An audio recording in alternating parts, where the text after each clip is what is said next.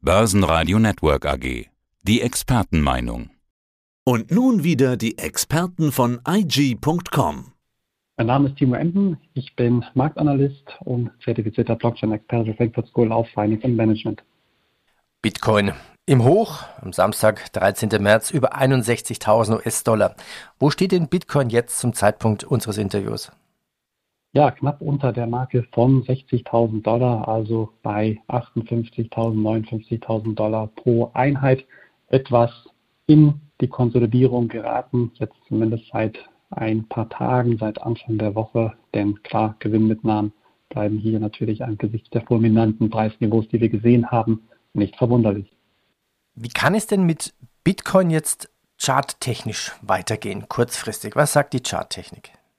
Ja, charttechnisch befinden wir uns weiterhin auf dem aufsteigenden Ast, ganz eindeutig. Ähm, wir haben zumindest, wenn man jetzt hier mal die kurzfristige Brille aufsetzt, haben wir auch immer gerne einen Indikator, und zwar die für den kurzfristigen Trend maßgebliche Linie, die 14-Tage-Linie, ähm, die man natürlich hier mal heranziehen kann, um diesen kurzfristigen Aufwärtstrend auch zu bestätigen die besagt, dass wir ja doch eher wieder tendenziell Richtung 60.000 äh, Marke, 60.000 Dollar Marke gehen können, vielleicht sogar auf das Allzeithoch, denn klar, wir haben jetzt auch wieder das Wochenende vor der Tür. Ja, das Wochenende steht eigentlich für eine erhöhte Volatilität, für einen ausgeprägteren Handel und ich rechne eher damit, dass wir neue Rekordhochs sehen werden. Das ist doch durchaus wahrscheinlich, denn klar, auch der übergeordnete Aufwärtstrend, den wir ja auch ja natürlich forciert gesehen haben, jetzt vor allem seit Anfang des Jahres, der gibt natürlich auch äh, seinen Beitrag dazu bei, denn klar, letztendlich werden kurzfristige Rücksetzer eben wieder als Wiedereinstieg in den Markt wahrgenommen, was für eine besondere relative Stärke spricht. Kann man den Bitcoin rund um die Uhr handeln? Ja, tatsächlich. Sieben Tage die Woche, 24 Stunden, wie es so schön heißt. Also hier ein ganz klares äh, Merkmal, wo man sich abgrenzt von den klassischen Aktienmärkten zum Beispiel. Und äh, das ist ja irgendwie auch das Besondere. Ja, ich meine, man kann hier wirklich jede Sekunde, Tag und Nacht auch agieren und reagieren. Und das macht vielleicht auch den, den Bitcoin respektive Kryptowährung allgemein natürlich auch unberechenbar in Anführungszeichen, da klar eben auch, äh, sage ich mal, die Nacht sehr kurz werden kann, beziehungsweise der Morgen auch mal gerne überraschen kann aus Anlegersicht, denn entweder steht ein fettes Plus auf dem Papier oder auch mal ein fettes Minus, hat es alles schon gegeben und das ist irgendwie ähm, eine sehr, sehr feine Note, die Bitcoin und Co. mit sich tragen. Lass uns heute Bitcoin mal regulatorisch diskutieren. Regulierung. Bitcoin, ist das wirklich eine digitale Währung? Ist Bitcoin eine Währung? Bei Währung schauen wir doch mal ins Grundgesetz Europas bei der Definition, dass die EZB das exklusive und alleinige Recht hat, eine Währung zu begeben. In dem Moment, wo der Bitcoin ja als Währung identifiziert wird, wäre es ja sofort illegal. Also ist Bitcoin momentan was vorläufig Illegales? Wenn man diese Definition bzw. das Gesetz so heranzieht, könnte man das durchaus meinen. Ja, hm, ich glaube, dass ähm, die aktuelle Gegebenheit einfach so ist, dass Bitcoin und Co. jetzt in dem Fall Bitcoin einfach zu unbedeutend ist. Ja, man hat auch aus regulatorischer Sicht immer wieder gesagt, okay, wir haben den Bitcoin natürlich unter Aufsicht, wir haben das alles im Auge. Wenn uns das zu groß wird, dann schreiten wir ein. Ja, und äh, letztendlich, klar, äh, muss man darüber streiten und das auch in Frage stellen, ob der Bitcoin eine klassische Bezahlmethode bzw. Ein, eine Währung in diesem Sinne ist. Ich würde sagen, nein, zumindest nicht in der klassischen Definition. Aber auf der anderen Seite muss man sich die Frage stellen, will er das überhaupt sein? Letztendlich ist der Bitcoin in den Augen zumindest der Anleger auch nicht wirklich eine Währung. Denn wo sehen wir zumindest eine Akzeptanzstelle von Bitcoin?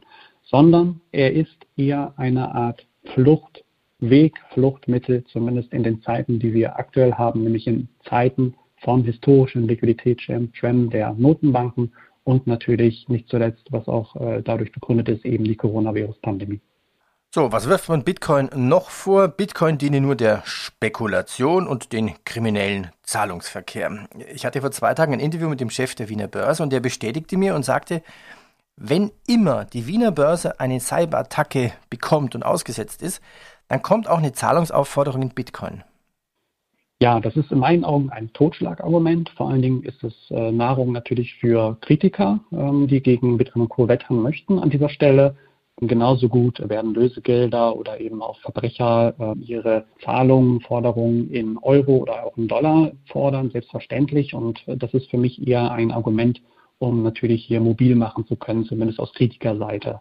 Grundsätzlich liegt der Vorteil natürlich darin, dass in dem Fall ähm, Gauner, Verbrecher äh, zumindest oder Erpresser vermeintlich pseudonym sind, also beziehungsweise anonym sind in dem Fall, vermeintlich anonym sind, sind sie nicht, sondern sie sind pseudonym. Das ist ein ganz wichtiger Unterschied. Ja. Wie, kann man ähm, sich das man, vorstellen? Also darüber habe ich mit dem Christoph Buschott, also Chef der Wiener Börse, auch diskutiert. Er, gesagt, er hat sogar einen Preis ausgesetzt, so nach dem Motto, soll mir doch jemand mal sagen, wer das wirklich ist. Also man sieht zwar diese Transaktion, aber weiß ja nicht, wer dahinter steckt, oder? Korrekt. Das ist das Problem. Man könnte natürlich, es gibt äh, seit 2017, 2018 natürlich auch viele, viele überarbeitete Geldwäschegesetze der EU und äh, auch äh, in den USA. Man ist natürlich jetzt dann erstmal daran, dass man klar seine Identität preisgibt, wenn man eben ein Wallet eröffnet oder sich auch an einer Börse registriert, an einer klassischen Kryptobörse. Und ähm, hier kommt natürlich sofort äh, das Problem auf, okay, wenn diese besagte Adresse ähm, letztendlich auch hinterlegt ist an besagter Börse mit dieser Identität, kann man eigentlich relativ schnell auch an die Identität kommen. Das werden Verbrecher, Gauner natürlich nicht machen. Ja, so viel sollte natürlich dann im Kopf schon stecken sein, dass es eben nicht äh, der klügste Weg sei. Aber letztendlich wird man ähm, versuchen, über viele, viele Umwege natürlich die Transaktion zu verschleiern. Das heißt wahrscheinlich erstmal auch ins Ausland, vielleicht auf verschiedene äh, Wallets, Adressen generieren und so weiter und so fort, um möglichst wenige Spuren auch hier hinter, äh, zu hinterlassen. Ähm, und dann auch relativ schnell das Geld eben auch auszahlen. Das ist nämlich die nächste Hürde, weil was bringen mir die Bitcoin, wenn ich sie nicht ausgeben kann? Man möchte ja in der Regel auch dann an Fiat-Gelder kommen, eben Euro und Dollar. Und spätestens dann stehen die Verbrecher vor einem durchaus einem großen Problem, denn dann werden auch Banken vor allen Dingen bei höheren Summen äh, hellhörig werden. Also man kann durchaus ähm, dahinter kommen, viel, viel ähm, Arbeit und Geduld. Es ist aber sehr schwer, würde ich sagen. Also man kann es aber nicht zu 100 Prozent ausschließen, dass ähm, Erpresser in diesem Fall hier ähm, ja, davonkommen. Bevor wir zum Thema Verbot kommen und darüber diskutieren, lass uns weiter nochmal über Regulierung sprechen. Wenn man Bitcoin wie eine Währung oder wie ein Finanzinstrument regulieren würde, was wäre die Folge? Würde dann an Wert verlieren? Ich glaube kurzfristig ja. Langfristig müsste man sich angucken, wie die Community darüber denkt. Ich bin der Meinung, dass eigentlich der Bitcoin, was heißt eigentlich, er dient eher als Gegensatz, als äh, Gegenteil zu den klassischen Fiat-Währungen. Das heißt, man hat hier eine Währung ohne zentrale Instanz, wie zum Beispiel die EZB oder FED, sondern das ganze System fun funktioniert dezentral ohne eben besagte Währungshüter. Und das ist eigentlich ein sehr, sehr wichtiger Punkt, den Bitcoin-Enthusiasten natürlich immer heranziehen. Nicht zuletzt natürlich auch die gedeckelte Menge an 21 Millionen Bitcoin-Einheiten. Also wir haben hier eine deflationäre Währung, einen sogenannten Inflationsschutz. So, das sind natürlich ähm, Instrumente, die man dann wahrscheinlich nicht mehr hätte. Davon gehe ich aus. Auf der einen Seite ist eine Regulierung grundsätzlich positiv zu bewerten, solange Währungshüter die Luft, sage ich mal, der Branche nicht zum Atmen nehmen. Das ist ganz, ganz wichtig. Grundsätzlich. Da kann man ja gleich einhaken. Was hat denn, was plant Paul, Yellen und Lagarde?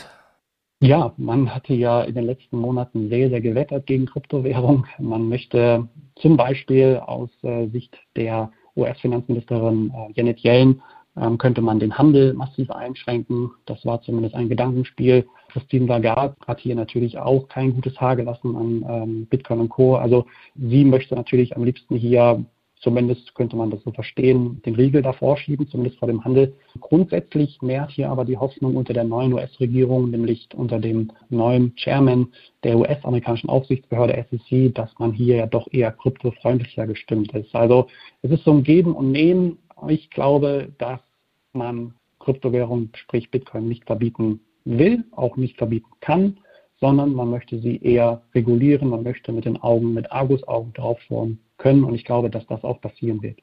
Steigen wir das Wort Regulierung und machen dort Verbot daraus. Verbotsszenarien in Indien. In Indien bereitet die Regierung ein Gesetz vor, das das Meinen und Traden von Kryptowährungen im Prinzip verbietet. Dies hat jetzt ein hochrangiger Regierungsmitarbeiter ja, vor kurzem gegenüber Reuters bestätigt. Warum? Warum will das Indien machen? Ja, man möchte hier natürlich einfach die Menschen erstmal schützen, natürlich vor den hohen Wertrisiken bzw. Verlustrisiken, die man ähm, natürlich hat oder mit einem Investment, was natürlich einhergeht in Bitcoin und Co.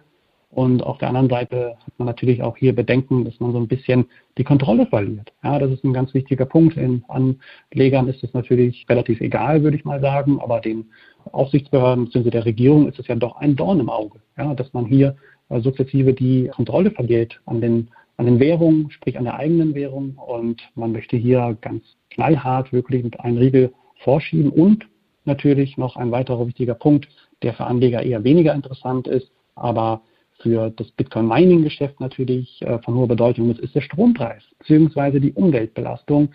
Man spricht hier ja doch von hohen Dimensionen. Also das Bitcoin-Mining verbraucht ja ähnlich an Strom wie beispielsweise das Land Argentinien. Also das wird jetzt angesichts der grünen Debatten, ich spreche hier von Umweltdebatten, in den kommenden Jahren, Dekaden wird das weiter an Fahrt aufnehmen und dann wird hier auch wahrscheinlich die Kryptobranche unter die Lupe nehmen.